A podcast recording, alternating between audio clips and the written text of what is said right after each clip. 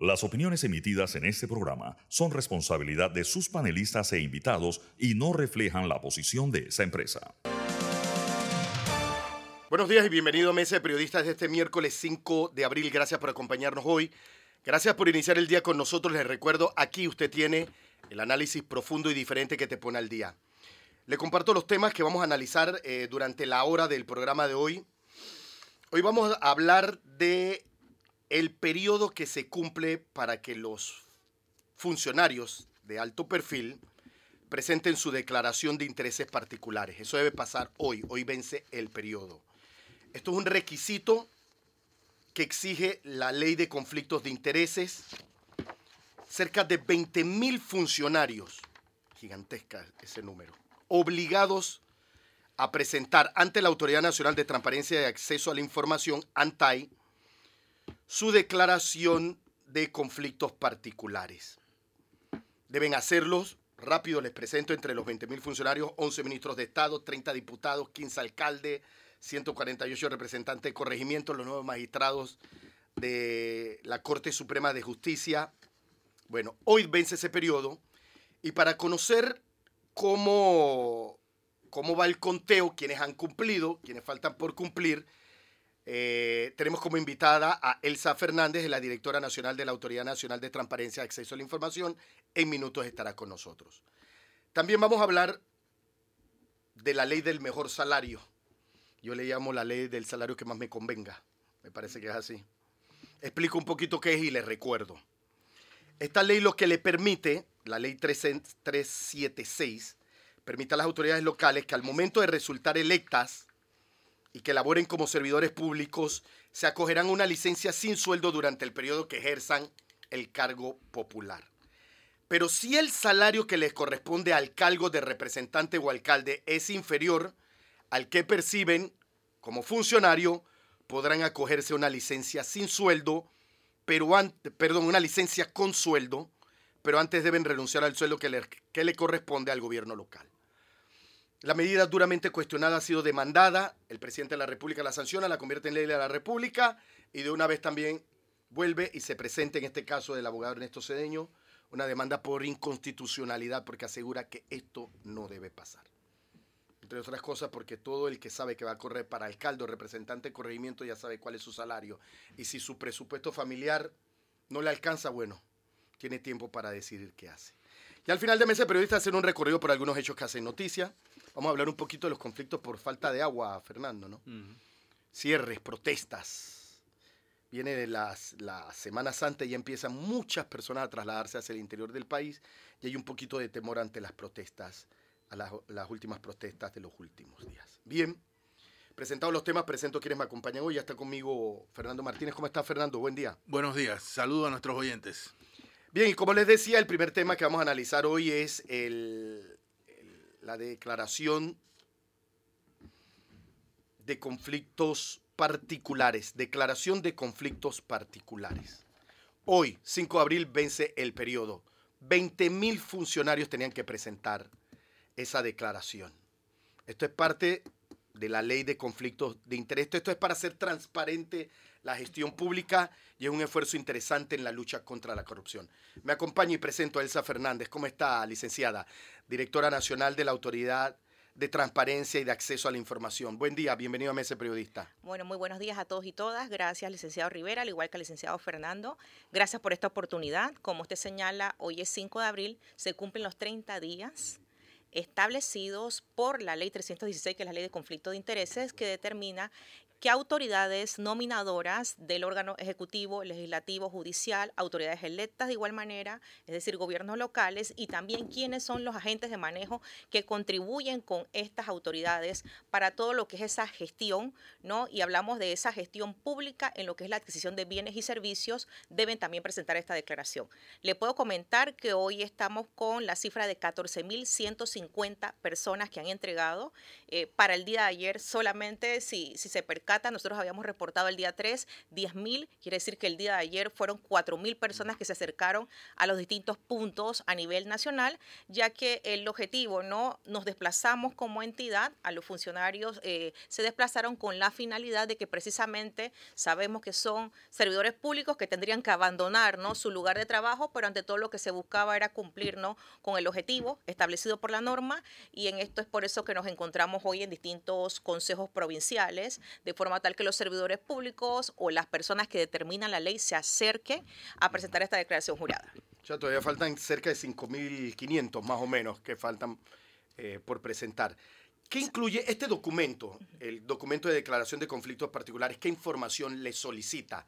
¿O qué, información tiene que suministrar el funcionario? Sí, justamente estamos viendo que son aspectos que guardan relación con la vida también personal del servidor público. Es decir, quienes somos servidores públicos sabemos que en algún momento nuestras decisiones tienen que ser asertivas y esas decisiones no pueden interferir aspectos que van vinculados a algún tipo de familiaridad, ¿no? Que yo beneficio a una persona con mi decisión, es decir, que esa imparcialidad y esa falta de equidad se da entre dos usuarios, pero uno es familiar mío y me voy a favor de él. Entonces, preguntamos qué tipo entonces de nexos existen a nivel familiar dentro de la gestión pública en su entidad o en otra entidad.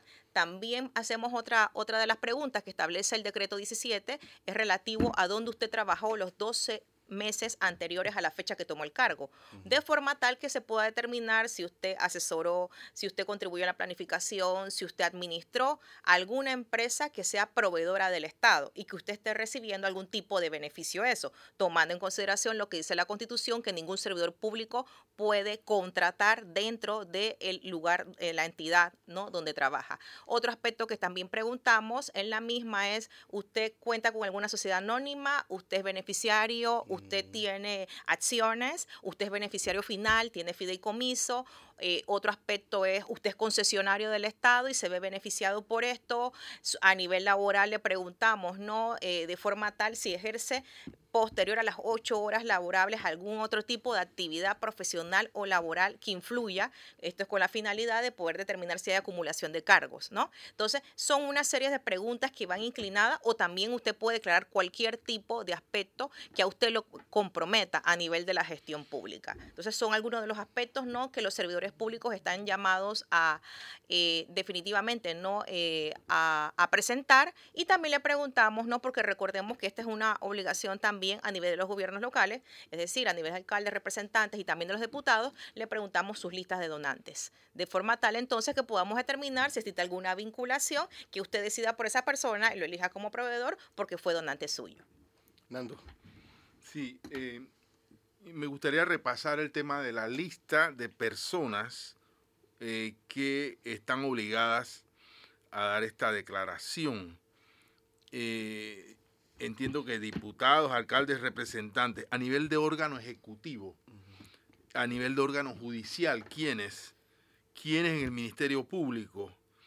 Y creo que también está el tema de organizaciones no gubernamentales que reciben fondos del Estado. O sea, ¿cuál es el abanico que está de, personas que estarían dentro de este número que por ahora son 20 mil? Si el servicio público aumenta, yo supongo que aumentará.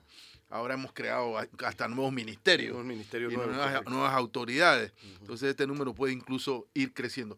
¿Qué, ¿Cuál es el abanico de, de personas que estarían obligadas es una obligación, ¿no? Sí, es un, y la persona es un sujeto obligado. Que está, es sujetos obligados para presentar esta declaración. Sí, gracias por hacer esta pregunta, porque hay personas que todavía nos señalan, ¿no? Eh, lamentablemente en desconocimiento de la normativa, el artículo 4 de la legislación de conflictos de intereses señala quienes forman parte del gabinete, es decir, los ministros, los viceministros, como usted señala. Aquí estamos incluyendo también a quienes son eh, los ministros consejeros. De igual manera, estamos hablando de entidades autónomas, semiautónomas, descentralizadas. Otro aspecto que también es importante señalar, se suma también lo relacionado a quienes son embajadores y a quienes son cónsules. Asimismo, también sabemos que...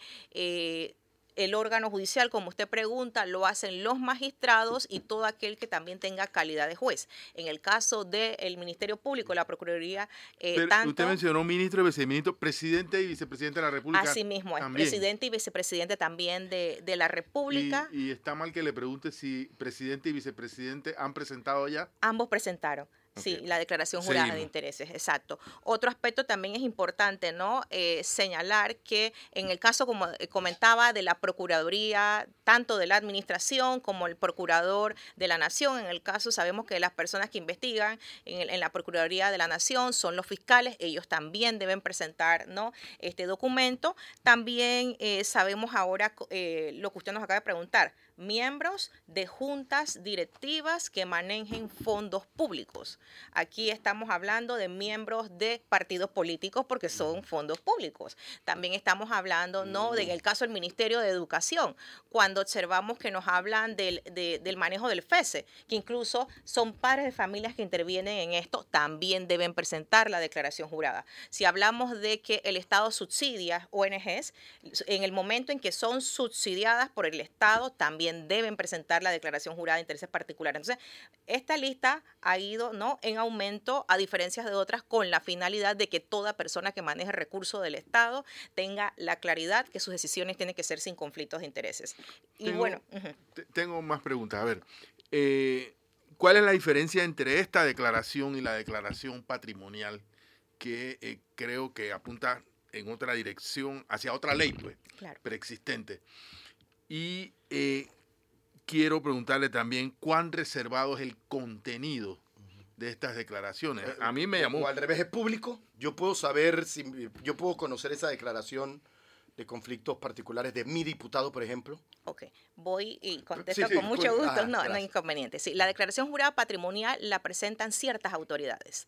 Esta legislación, esa es la primera diferencia, ¿no? Amplía el rango de declaración jurada. Entre la Contraloría General de la República. Exactamente. La Contraloría General de la República, específicamente la Secretaría General, uno entrega la declaración jurada al inicio de la gestión, ¿no? De la autoridad y al final esa tiene la finalidad, uno, de que uno presenta los bienes de uno. Uno ahí tiene que señalar bienes tanto muebles como inmuebles. Es decir, si usted tiene cuentas bancarias, si usted tiene tarjetas de crédito, todo eso uno lo va detallando porque son bienes precisamente de la persona, es decir, su patrimonio. Tomemos en consideración que la finalidad de la misma es eh, eh, el poder demostrar en un momento determinado por parte de una autoridad competente si una persona que es autoridad eh, desvía los fondos, ¿no? Así así, y este desvío definitivamente va a provocar un enriquecimiento injustificado o también conocido en otros países como enriquecimiento ilícito, porque es decir que su patrimonio es superior a 100 mil balboas y usted no lo puede justificar con el salario que tiene. Y otro entonces en el caso de la declaración jurada, eh, esta, en el caso de la declaración jurada patrimonial, porque voy haciendo las diferencias, ambas son reservadas en la información. ¿no? Acá nosotros, en el caso de las de intereses particulares, hay otros aspectos que te pueden vincular a ti. En esa yo declaro mi patrimonio, ¿no? Cómo inicia, pero acá yo voy determinando qué aspectos me pueden a mí eh, eh, presentarse ante mí como servidor público y que yo esté en ese aspecto tomando bajo un interés particular o de mi donante o de mi familiar o de una empresa o que mi cónyuge trabajó ahí o que yo trabajé ahí, esa decisión. Y si es reservada, ¿cómo se vincula eh, la declaración con el objetivo de prevenir la corrupción? Sí. O sea, ¿quién, quién viéndola, porque si reservada quiere decir que la van a ver pocos ojos, ¿quién viéndola puede determinar que un funcionario está contratando a una empresa en la cual hay claramente un conflicto de interés.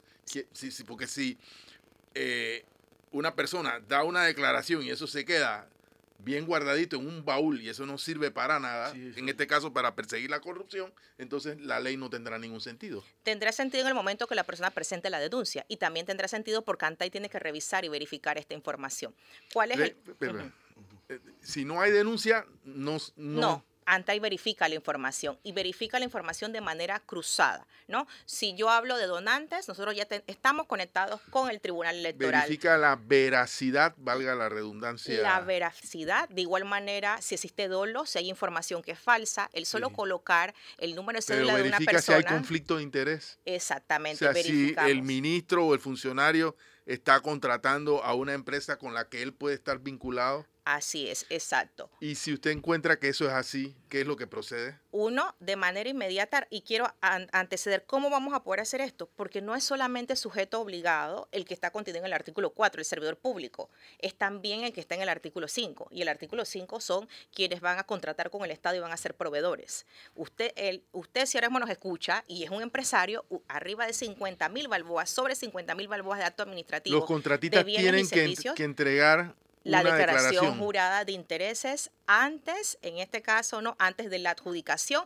y ANTAI va a certificar para que ese proceso pueda continuar. Y usted no va a cometer el mismo error que el señor Contralor de la República, que no nos ha dicho, o no le ha dicho, perdón, el Contralor, los Contralores no dicen cuántos funcionarios que tienen que entregar la declaración jurada al final del, de su mandato de gestión la entregan al cierre. nunca hemos sabido, al menos yo no he sabido, eh, eh, porque a mí me parece importantísimo saber quiénes entregan y quiénes no, quiénes cumplen y quiénes no. Que se nos entregue una lista y nos diga de los 20 mil, de los 71 diputados, tantos no han dado su declaración. De los alcaldes, tantos no han dado su De los representantes, de los ministros de Estado, de este, del otro, no han dado su declaración. Sí, la misma normativa, licenciado eh, Fernando, señala que ANTA iba a presentar un informe, un informe de quienes presentaron, ¿no? Eh, de igual manera, por eso que estamos registrando todo, ¿no? Ahora mismo eh, en una plataforma, otro va a presentar quién incumplió. Incumplió es que usted no la presentó antes del 5 de abril, así que la verdad que no hay justificación para eso. el otro aspecto es verificado por ANTAI, vemos que usted no declaró en la misma porque hacemos la investigación, como le comenté, en el registro público, en el Ministerio de Comercio en la DGI, en la Caja del Seguro Social, ¿no? En todas las entidades vinculadas va a existir una interoperabilidad y en esto nos está ayudando la IG con la finalidad de que esa veracidad, lo que la eh, con el Tribunal Electoral de igual manera, ¿no? Entonces, cruzar esa información tanto la del sector público como la del sector privado, nos permite determinar el conflicto de interés y ese proceso inicia y tiene como consecuencia que ese acto administrativo se va a declarar como nulo. Y en esta no es solamente esta consecuencia, usted va a tener que indemnizar al Estado por daños y perjuicios. Entonces, estas son las consecuencias, ¿no? Aparte del servidor público de que eh, puede ser destituido. Licenciado, yo le iba a preguntar, a mí me, llama la atención eh, 20 mil funcionarios públicos. O sea, son 20 mil expedientes, creo. De verdad. Pero no todos son funcionarios públicos, porque aquí ah, acá estoy agregando sí, correcto. directivos de ONG, hay 20 mil contratistas, personas, no sé, 20 mil agentes. Es, un trabajo, como lo dije, gigantesco. ¿Cómo se va a cruzar información? El Seguro Social tiene problemas para cruzar información entre ellos mismos. Tiene problemas. ¿Cómo se va a cruzar información con el Seguro Social, con la Dirección General de Ingresos, con el Tribunal Electoral, con la Unidad de Análisis Financiero. O sea, existe desde, yo como periodista y desde acá, me cuesta trabajo entender que eso fluya. O sea, es mucho trabajo. sí, es, trabajo arduo. Nos, hay 10 personas que han entrado a la entidad. es sí, exacto. Este grupo de personas son auditores y también son abogados, ¿no? Van a entrar a unos financistas, porque ese es tema que se pregunta en la declaración. De acuerdo a la especialidad de la declaración, tiene que entrar ese personal, ¿no? Y está entrando en el caso ANTAI. Y aquí es por eso nos está ayudando la AIG, porque a través... No ayudando. O sea, lo que está preguntando Axel es que por la magnitud del trabajo que usted está describiendo, la ANTAI como que debe crecer. No, definitivo, por eso le dije que... En número y en, cantidad y en calidad. Claro. de lo, no vaya a ser que entonces esta... Quiero decirle, me encanta lo que usted ha, dicho esta mañana. La iniciativa es muy buena. Es ah. música para mis oídos. O sea, por primera vez veo desmenuzada una herramienta que tiene una capacidad preventiva, voy a señalarlo, preventiva de la corrupción bastante interesante. Pero entonces, dicho esto, arrojada la flor, eh, quiero saber que efectivamente esto se va a poder cumplir, que usted va a tener los medios, eh, me parece que tiene la intención, pero además de la intención, los medios para que esto se desarrolle como debe. Sí, justamente cuando hablaba de ayudantes, porque la competencia a nivel tecnológica del país es de, parte de la IG, ¿no? A eso me refiero, mm. respetando las competencias, ¿no? Y es entonces ellos son el brazo técnico eh, de ANTAI en esta materia y en otras que, que, con ellos trabajamos. Y es justamente porque ellos ya tienen diseñado, a través cuando eh, se formó Panamá Digital y todo lo referente a trámites en línea, la conexión con estas otras entidades. Así que entonces es la, la reunión que hemos sostenido con ellos con esa finalidad, de forma tal que la tecnología juega un brazo completamente importante cuando hablamos de grandes cantidades de análisis ¿no? que se quiere hacer y aquí es donde la tecnología tiene que jugar un rol también en la lucha anticorrupción, porque precisamente se van fortaleciendo esas auditorías, porque literalmente lo que vamos a hacer son auditorías, ¿no? Auditorías sobre los intereses de una persona, sobre lo que esta persona está en este caso no eh, dando a conocer y que existe entonces la veracidad, porque la veracidad guarda eh, relación con que también la fal eh, se considera defectuoso, que no existe información ahí, que la persona no declaró, o también se puede considerar doloso porque la persona declara una falsedad. Entonces, todos estos aspectos tienen su consecuencia jurídica. Eh, uno de tres, cuatro meses sin salario, tres meses si usted incumplió, cuatro meses si ya vamos descubriendo que es defectuoso. Aparte de eso, también está que nosotros podemos, uno, solicitar la destitución de la persona, ¿no? Entonces, todo este juego de, de, aspectos que tiene la, la, normativa. Y usted puede a un contratista o en un proceso de licitación decirle al contratista, Aquí existe un conflicto de intereses. Nosotros recomendamos que no se adjudique ese proyecto. Sí, así lo dice. Exactamente lo dice la normativa. Es vinculante? Es vinculante. Sí, recordemos que en el caso de Antay, la ley 33 eh, establece que nosotros no, nuestros, nosotros damos opiniones que son vinculantes, así que hay que, también hacemos consultas y sabemos que esas consultas también tienen esa finalidad. Así que es vinculante y nosotros tenemos entonces que demostrar esto dentro del proceso. Tremenda tarea, licenciada. Sí, es una nueva competencia de las muchas, ¿no? En, el tema. No, y, y, recuerde que cuando, cuando las personas escuchan esto en medio de. Esto es un país, usted sabe, donde todos los días, además de tranques de calle, protesta, hay denuncias de corrupción. Esto es un país donde la gente, la gente le preocupa el tema de la corrupción. Y cuando escuchamos este tipo de cosas se crean expectativas. Y ahora las expectativas es tratar de que estas situaciones eh, puedan ser controladas, se siga perdiendo el, el dinero del Estado. Eh, Fernando, no sé si tenías alguna otra pregunta. Eh, eh, bueno, ya sabía, porque ya le había preguntado previamente, que los que estamos deseosos de conocer este inventario de personas que entregaron, entregaron y que entregaron correctamente ese informe que usted va a elaborar, esto va a tardar hasta el 18 de febrero de 2024. Bueno, la normativa como tal habla del informe ¿no? anual que debe presentar ANTAI, pero también es importante, ¿verdad?, que esto determinar que nosotros tenemos otras facultades que la ley 33 señala. Pero bueno, ¿cuándo vamos a saber de este enorme listado de contratistas, eh, cónsules, embajadores, diputados, autoridades electas? Eh, ¿Cuándo vamos a saber quiénes tienen el ganchito de aprobación de esta ley y quiénes no? Bueno, ahora mismo estamos ingresando la información y yo pienso, licenciado, que en el menor tiempo posible vamos a dar a conocer esto, ¿no? Sin ningún tipo de inconveniente. Eh, esta ley es de conocimiento público y sabemos que señalaba que el 18 de febrero estaba vigente y nosotros entonces estamos ingresando la información a medida que se va dando, ¿no? En tiempo, que, quisiéramos que fuera más en tiempo real, ¿no? Te comparto las últimas cifras que maneja la ANTAI y acaba de eh, oficializar por el Departamento de Comunicación de la ANTAI. Presentadas 14.150, como dijo la licenciada. Diputados principales 52, son 71. El resto, ¿qué le va a pasar al resto que no presentó? Bueno, licenciado, asumirán las consecuencias de sus actos. Pero ¿qué es? ¿Se le va a descontar el salario? Sí, exacto. Lo que determina la norma es que el incumplimiento no es descuento del salario por tres meses. Pero no vamos a hacer sus nombres. Vamos a saber quiénes son esos diputados que no presentaron. Sí, porque desde que se hace la publicación completa Porque para mí la primaria, la sanción primaria es el escarnio público. Mm. Eh, y después el salario, que no sé si a algunos les molestará o no perder uno o dos meses de salario. Sigo. Diputados principales, 52, como dije. Diputados suplentes, 39. Ministros, 17. ¿Son todos? sí, creo que sí. Viceministros 18. Bueno, debe faltar. Ah, bueno, sí, hay, hay ministerios que tienen dos viceministerios, me conta. Alcaldes 29, eso sí, no están todos. Vicealcaldes 18, representantes 257, representantes suplentes 35, magistrados de la Corte Suprema de Justicia 9. Son los magistrados de la Corte Suprema. ¿Y jueces no? Los jueces también, pero ese conteo todavía no se ha hecho porque estamos Ok. ingresando información, no en tiempo real. Pero son muchas más altas la- las cifras porque literalmente el órgano judicial tenía que cumplir casi con mil personas. Y ellos sí están cerca, pueden pasarle como unas 29 de lo que recuerdo, ¿no? Que les hacen falta.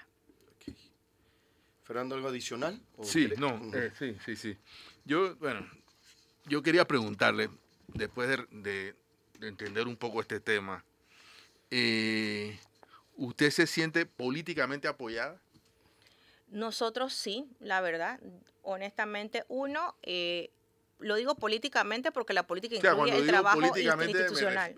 eh, porque eh, yo me encuentro entre las personas que han criticado, espero que constructivamente, el hecho de que el ANTAI no tenga más garra en la persecución de, eh, bueno, vamos a ponerlo en positivo, en, en procurar más transparencia en la gestión pública, que digamos que es la gestión primaria del ANTAI. Y siento que tanto el Ejecutivo como el Legislativo, o mejor dicho, los ejecutivos como los legislativos, porque no debo atribuirlo a un solo gobierno, han visto con mucha cautela al ANTAI, o sea, le han dado eh, algunas, algunas facultades, pero con cierta limitación. Para mí, el hecho de que usted sea una designación directa del presidente de la República, me parece que no debería ser. Que por sus funciones debería gozar de todavía mayor independencia. Usted vendría, debería ser designada en base a un escrutinio distinto. Pero bueno, esa es mi opinión personal. Al final, lo que está en la ley es la ley, pero yo también creo que el ANTAI debería tener más posibilidades de perseguir la corrupción y generar transparencia en el Estado. Su ley eh, podría ser mejorada. Yo entiendo y veo que esta, esta otra ley, la ley de conflicto de intereses, ha entrado a vigorizar el trabajo que usted realiza, sin duda de ninguna clase, y por eso me parece muy bueno que, eh, que estemos hablando de ella hoy, que ya se está implementando, que, eh, que usted no sé si tiene los recursos para crecer, para responder como se debe. Por eso mi pregunta, ¿usted se siente políticamente apoyada? Sí me siento políticamente apoyada y es importante señalar, si bien la ANTAI tiene competencia en materia anticorrupción, recordemos que esta es una responsabilidad de todos y todas. Nosotros tenemos una comisión interinstitucional de políticas públicas, donde estamos todos los órganos vinculados. Ahí está conformada por 31 personas que tenemos de manera directa que trabajar sobre esto. Recordemos que cuando se habla de que los sistemas institucionales tienen que ser fortalecidos, estamos hablando de toda entidad del Estado que tiene que establecer normas de conducta, que tiene que establecer lo de conflicto de intereses y que definitivamente es una responsabilidad. Entonces, en este aspecto, eh, me siento apoyada porque el trabajo que estamos realizando a nivel con otras instituciones que están contribuyendo en lo mismo, la verdad que hoy hablar de 14 mil, ¿no? 150, ha sido un trabajo arduo, pero también veo la responsabilidad de esos servidores públicos en la presentación que están haciendo del documento. Y sé que hoy llegaremos a una cifra mayor, ¿no? Es nuestro último día, pero bueno. Ah, hoy a la medianoche expira el plazo. O sea, todavía esos Exactamente, expira. 5.800 funcionarios que no han presentado tienen tiempo para presentar. Tienen tiempo, exactamente. Nosotros estamos en horario extendido hasta más de las 6 de la tarde y estamos a nivel ahora de los distintos consejos provinciales, de forma tal que exista la, la posibilidad no solo de venir a la ciudad de Panamá a entregar el documento. Ok, pero eso se presenta físico o puede de alguna forma online. Físico y la otra forma sería que usted autorice a otra persona. Y poder. esto eh, es una Sí, autorización. pero hay que llevar el documento físico. Así es, tiene que ser físico. Nosotros estamos ahora en un periodo uno de una reglamentación, porque algo que quería añadir, a diferencia de la declaración jurada patrimonial que se hace al inicio o al final de la gestión de una persona, de una autoridad nominadora, esta se va a hacer cada año, los 10 primeros días del año. Entonces, del 2 al 15 de enero del 2024 se repite este ejercicio nuevamente. Cuando la persona finaliza el cargo, nuevamente tiene hasta 10 días finalizado el cargo. Entonces, cada día el objetivo es que sea más perfectible el proceso y es entonces para esto que va a entrar la reglamentación y los manuales respectivos que gracias a cooperación eh, internacional estamos llevando a cabo, ¿no? Con un experto que conoce de la materia dentro de la región, países como Perú, eh, Chile, Argentina, México tienen esto y el objetivo era observar estas otras realidades para hacer perfectible el procedimiento como tal. Y la reglamentación solamente la aprueban ustedes. La reglamentación, sí, el decreto, el- el- recordemos que la reglamentación es una competencia del Ejecutivo. Entonces es el Ejecutivo y definitivamente no del ministro del ramo quien les pide como tal. Yo sé que tenemos que ir al cambio, pero yo tengo una última pregunta No, eh, podemos- de procedimiento. Haga la pregunta, Fernando. Eh, cuando usted encuentra un dolo, o perdón, Sí. un delito. Yo iba por ahí. Sí. Eh, ¿Cómo esto, bueno, además de la multa, que, si, que yo creo que dos o tres meses de multa, eso no, no aquí se, se han perdido millones. Y entonces un mes de, de salario de un funcionario o, o no sé, un contratista que, que recibe millones por un contrato, no, una multa no va a ser suficiente. ¿Cómo esto entra en el camino del ámbito penal? Sí, de- O, o entra en el camino del ámbito penal. claro que sí entra, ¿no? ¿Cu- ¿Cuál es el camino? Importante, la ley 33, que es la ley de ANTAI, nos señala, uno, que nosotros examinamos gestión de manera oficiosa o por denuncia y que en la medida que nosotros observemos que hay Usted no necesita una, una auditoría de, de Contraloría, siempre es importante porque esa es la competencia de la pero Contraloría. no es una condición sine qua No es, non. una, no es una condición, exactamente, ¿no? Entonces nosotros, hay casos que hemos remitido, más de 60 o, o 70 casos que hemos remitido al Ministerio Público porque hemos encontrado nosotros que son delitos, ¿no? Delitos que se han cometido en la gestión pública, hemos visto eso y lo remitimos porque son competencia de ellos, ¿no? La misma normativa nos los permite. Y también es una obligación de denunciar, ¿no? Que tiene el servidor público. Y van a la esfera penal. Así es, vale, ¿Bajo esfera qué penal. tipos penales? Eh, Corrupción, Exacto, contra la administración peculado. pública. Así es. Corrupción, exactamente, el servidor público, eh, lo que también nosotros conocemos, ¿no? Como para eh, soborno. Cuando se habla de soborno a nivel eh, internacional, estamos hablando de Coloquialmente coimas. Exactamente, ¿no? Así es, con lo que le conocemos así. Licenciado, ustedes cuando cruzan la información, o sea, por ejemplo, un, un diputado presenta a su donante en esta declaración. Ustedes lo que la cruzan es con el Tribunal Electoral Es- y deben ser igual, o sea, deben, Es con debe el salir la misma información. Sí, es con el Tribunal Electoral. No hay forma de que ustedes investiguen si realmente ese señor le mintió al Tribunal Electoral, le está mintiendo a ustedes, pero también le mintió al Tribunal Electoral. Hay un esfuerzo adicional. esos esfuerzos hasta el momento no se han dado, pero podrían darse. Pero lo importante es, uno, que nosotros la información de manera inmediata tenemos que dirigirnos a quien es el competente en el área. Y el competente en el área en este caso es el Tribunal Usted Electoral, tiene ¿no? una referencia entonces realmente. O sea, ustedes lo que van a, a referenciar es que la persona coincida sus datos que presentó ante algunas, en, en este caso los electos, eh, los, los que ocupan cargos por elección popular, diputados.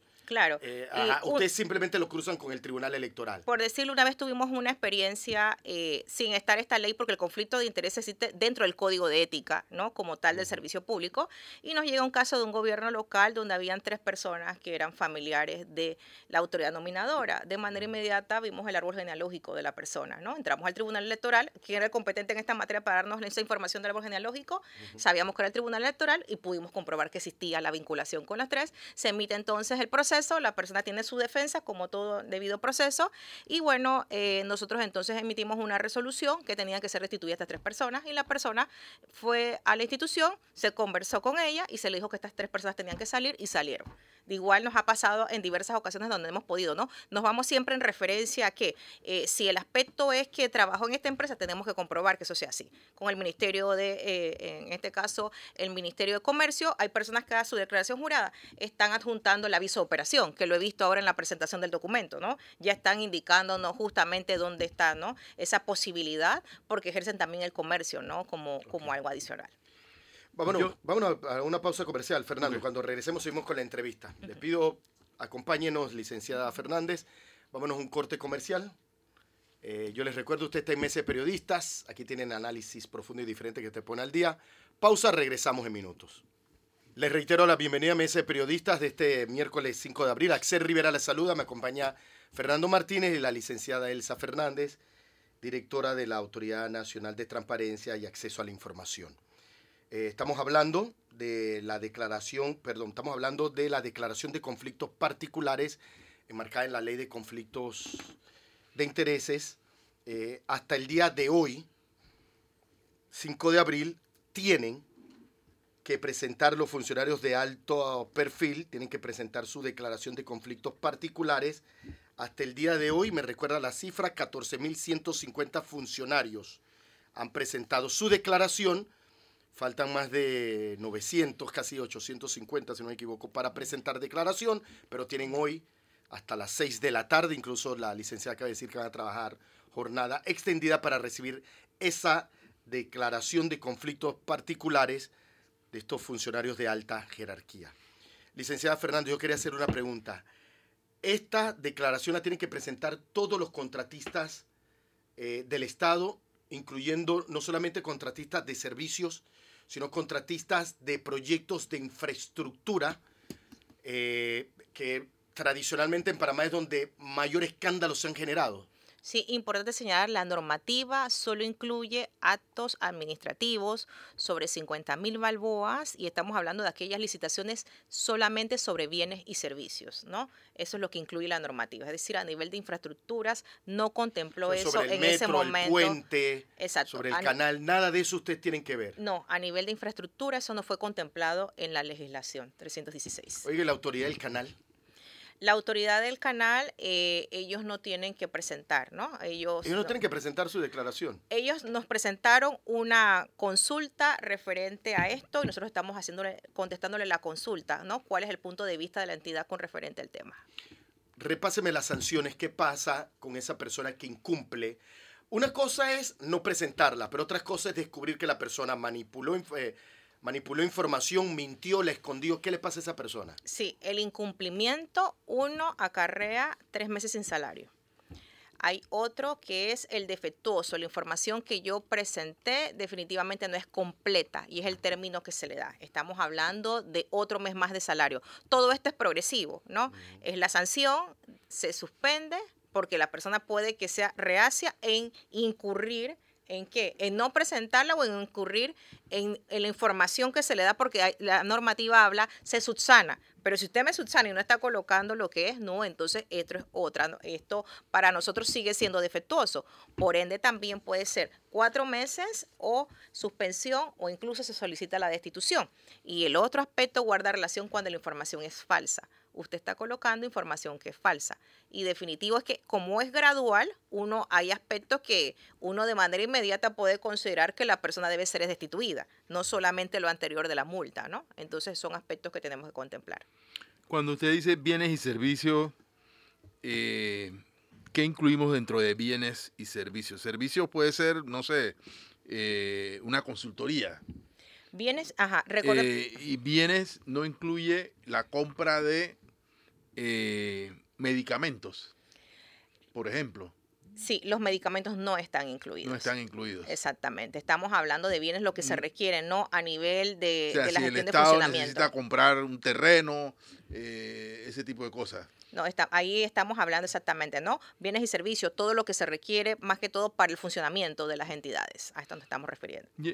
Porque recordemos que hay distintos tipos de actos administrativos, ¿no? Entonces, el que contempló en ese momento, ¿no? El espíritu de la norma habla específicamente sobre bienes y servicios. Sí, o sea, bueno, esta ley pues, es perfectible, la podemos ir cambiando Claro. poco a poco Definitivo. eh, para abarcar más, porque mientras más se abarque quizás sea mejor. Bueno, eh, yo veo cierta, no diré traslape, pero cierta, ciertos elementos que coinciden con la discusión de la ley de extinción de dominio y esta, esta ley. Voy a decir por qué.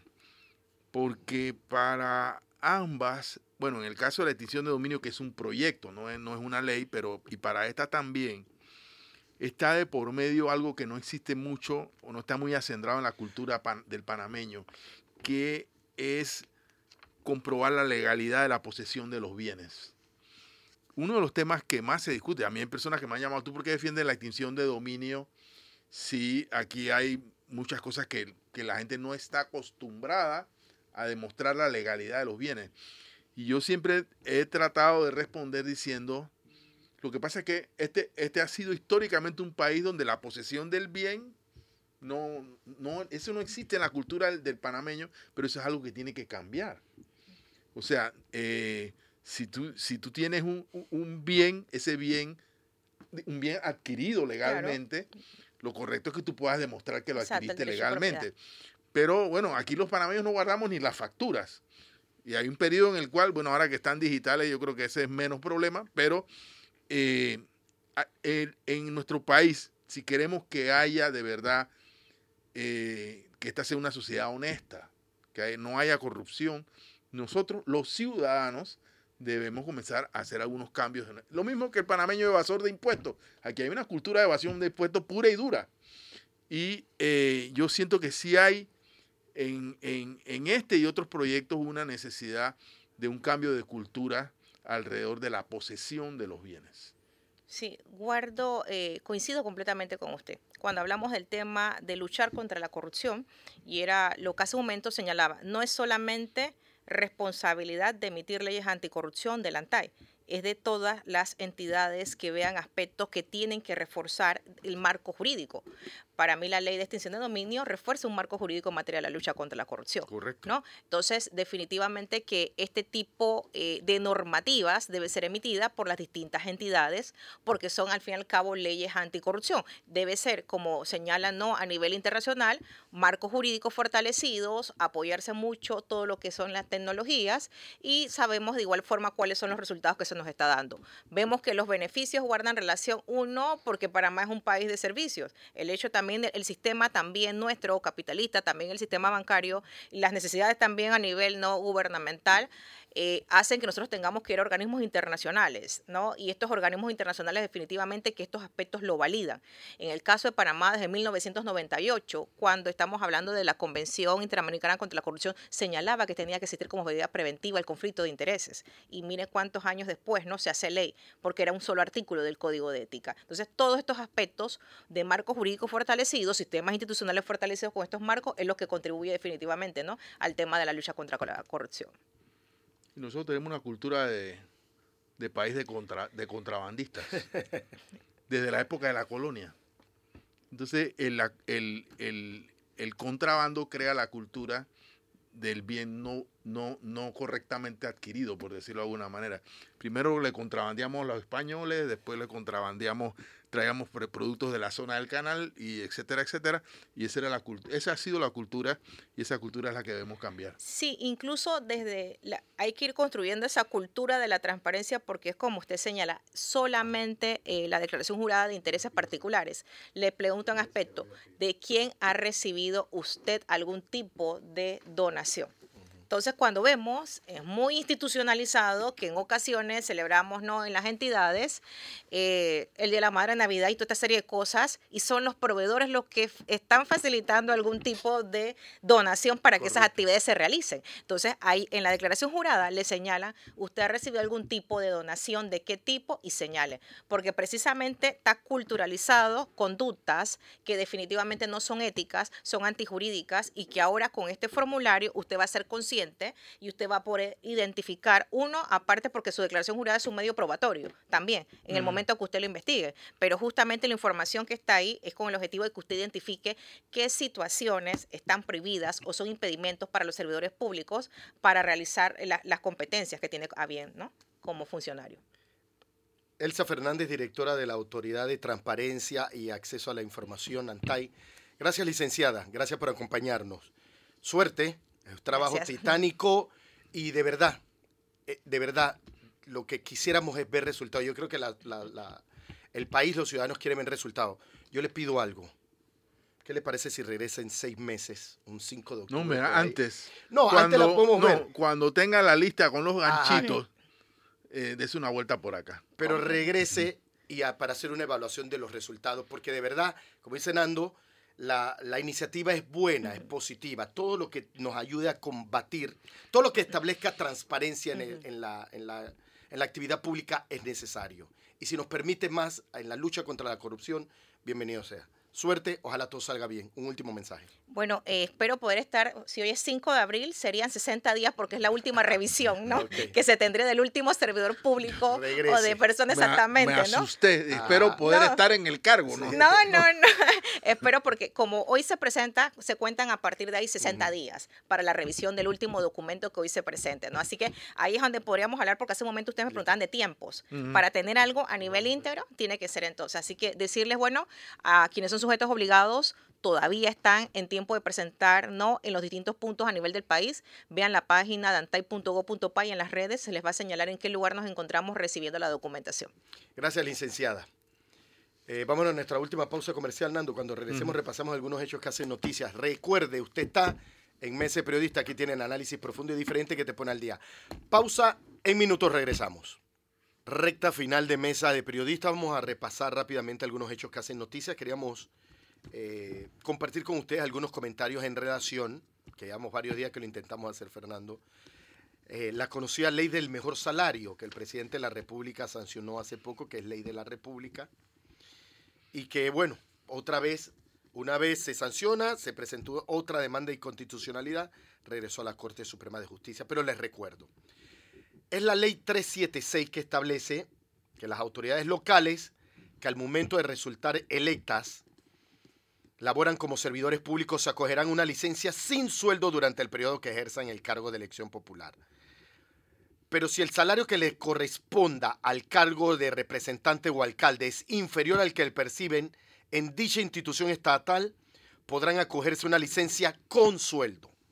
O sea, ellos tenían que renunciar, pedían su licencia y venían al cargo de representante alcalde. Ahora con esta ley, ellos, si el cargo que ocupaban es mejor, les conviene más que el cargo que, el salario que van a ocupar como alcalde o como representante, entonces pueden acogerse a esta ley y piden una licencia con sueldo. Esto considerado hasta inmoral, duramente criticado. Ya se presentó otra demanda ante la Corte Suprema de Justicia, Fernando Martínez. Fíjense, alguna gente me va a criticar por lo que voy a decir. Yo creo que se puede revisar, eh, se pueden revisar los salarios de algunas autoridades electas en algunos casos me parece que, eh, no sé, un representante de corregimiento puede ganar un poco más. Pero una cosa es que se le aumente el salario por la vía de, no sé, la ley de salarios de los representantes. Yo no sé qué, es lo que rige eso. Y otra cosa es este, esta especie de perversión en la gestión del servicio cívico. Correcto. Perdón, del servicio de civil o público, que, también existe esta perversión, porque ahora no nos vamos a hacer la vista gorda, en la policía y en la fuerza pública. Usted nos ha visto que eh, comisionados, no voy a mencionar nombre, pero hay uno que es ministro, eh, piden licencia y, siguen acumulando. O sea, ahí tienen un conjunto de de privilegios salariales que no, que riñen, lo mismo que las jubilaciones de, los comisionados o de los miembros de la fuerza pública, que se jubilan con el último salario en un periodo menor, etcétera, etcétera. Pero bueno, ese no es el tema que estamos. La perversión administrativa a la que yo me refiero es el hecho de que si usted ocupa un cargo, obviamente, si es un cargo bien remunerado, es porque ocupa un cargo directivo en una institución, usted puede optar por ese salario y llevarse ese salario para ser representante.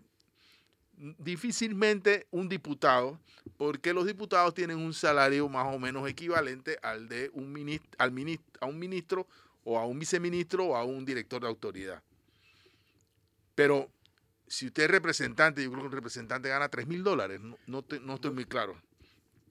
2 mil o 3 mil dólares y gana 5 mil en la dirección de una institución pública, entonces usted se puede llevar ese salario de 5 mil y el cargo que usted ocupa, las 40 horas que usted le debe dar, entregar al Estado o a esa institución, vean a ver qué hacen para llenar ese espacio. Entonces ahí es donde yo veo que se está creando un, no sé, un, un precedente totalmente maligno. Pasa con... Eh, con los médicos con mucha frecuencia y que un médico puede ganar 5 mil o, más, dependiendo de la acumulación de bianual, etcétera, etcétera, y no, no, ese médico no quiere dejar esa posición o ese salario para venir a ganar la mitad o menos como representante en, en X o Y lugar. Ese es más o menos el conflicto. Eh, la solución no es la que, la que ha aprobado el, eh, la Asamblea ni la que ha aprobado el órgano ejecutivo con esta ley del mejor salario. Yo no sé cuál es la solución, la verdad sea dicha. Pero yo siento que aquí se está creando un precedente que afecta al servicio civil y que afecta la institucionalidad del país. Y lo mejor sería que, por cierto, en otros países el servicio público es considerado un sacrificio. Sí, correcto. Cuando usted ve un señor, no sé qué, es senador, su salario como senador, bueno, en, en Estados Unidos o en Europa, en otros lugares, los salarios de los servidores públicos son, muy por debajo de la empresa muy privada. Inferiores Muy a los inferiores. salarios que ellos reciben en, en- en empresas privadas, empresas, en otro tipo de actividades o en, la, o en la profesión en la que ellos se desarrollan. Siempre o casi siempre sus salarios son varias veces superiores a los del servicio público. No, y uno lo que espera Y también- lo que hacen Ah, estas personas es que hacen, ellos lo dicen, nosotros hacemos un sacrificio de renunciar a ese estatus para prestar un servicio a la sociedad. Es- e- ese, ese es el principio. En, eh, en otros países, yo no recuerdo ahora mismo si en Chile, por ejemplo, si usted es un empresario, hay lo que se llama un fideicomiso. O sea, el, el- el funcionario que ocupa un cargo de elección, el presidente, ¿cómo se llama? El tal Piñera, que es el hombre más rico de Chile.